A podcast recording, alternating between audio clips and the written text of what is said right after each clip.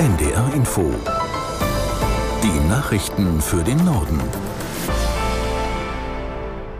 Um 10 Uhr mit Claudia Drews.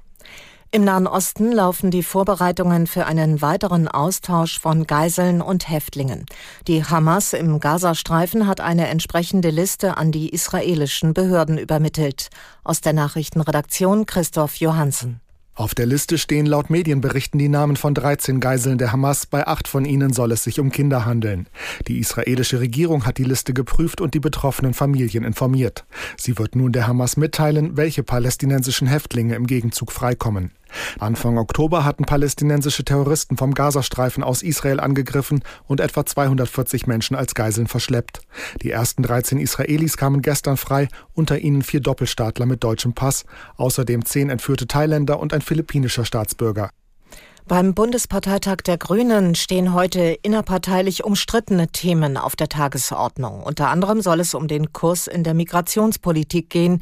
Hier gibt es vom linken Flügel der Partei Kritik daran, dass die Grünen die jüngsten Kompromisse in der Ampelkoalition mittragen. Außerdem wird über Außen-, Verteidigungs- oder Klimapolitik diskutiert. Bereits in der Nacht haben die Delegierten die Kandidatenliste für die Europawahl im kommenden Jahr vervollständigt. Die Gewerkschaft Verdi will sich in den nächsten Tarifrunden für reduzierte Arbeitszeiten bei vollem Lohnausgleich einsetzen. Verdi-Chef Wernicke sagte der Neuen Osnabrücker Zeitung, es gebe dringenden Handlungsbedarf. Aus Berlin Georg Schwarte. Im öffentlichen Dienst etwa werde schon jetzt länger gearbeitet als in der Privatwirtschaft. Man werde im kommenden Jahr eine umfangreiche Mitgliederbefragung starten, um mehr über die Bedürfnisse der Menschen zu erfahren. Die Deutsche Industrie- und Handelskammer dagegen fordert jetzt Teilzeitbeschäftigte auf, ihre Wochenarbeitszeit zu erhöhen. Der DIHK-Präsident Adrian sagte der Funke Mediengruppe, damit könne dem Fachkräftemangel begegnet werden.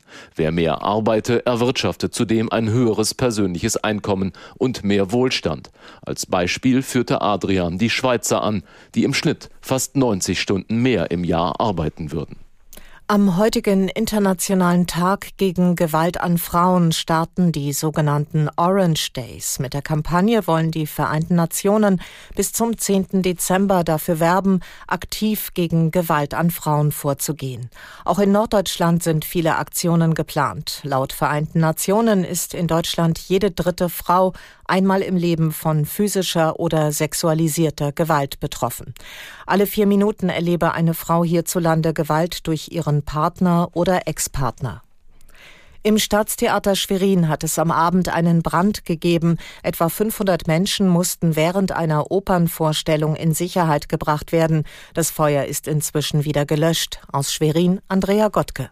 Gegen 21 Uhr ging der Notruf bei Feuerwehr und Polizei ein. Das Publikum und die Theatermitarbeiter waren per Ansage aufgefordert worden, das Staatstheater unverzüglich zu verlassen. Nach Angaben der Rettungskräfte gab es aber keine Verletzten. Zuerst war die Rede von einem möglichen Brand in der Kantine. Wie sich später herausstellte, so ein Feuerwehrsprecher zu NDR1 Radio MV, habe aber Unrat im Kellerbereich am Gebäude gebrannt. Dort habe sich eine Zuluftleitung befunden, die Frischluft in das Theater befördert gefördert. Inzwischen gehen die Behörden von Brandstiftung aus. Das waren die Nachrichten.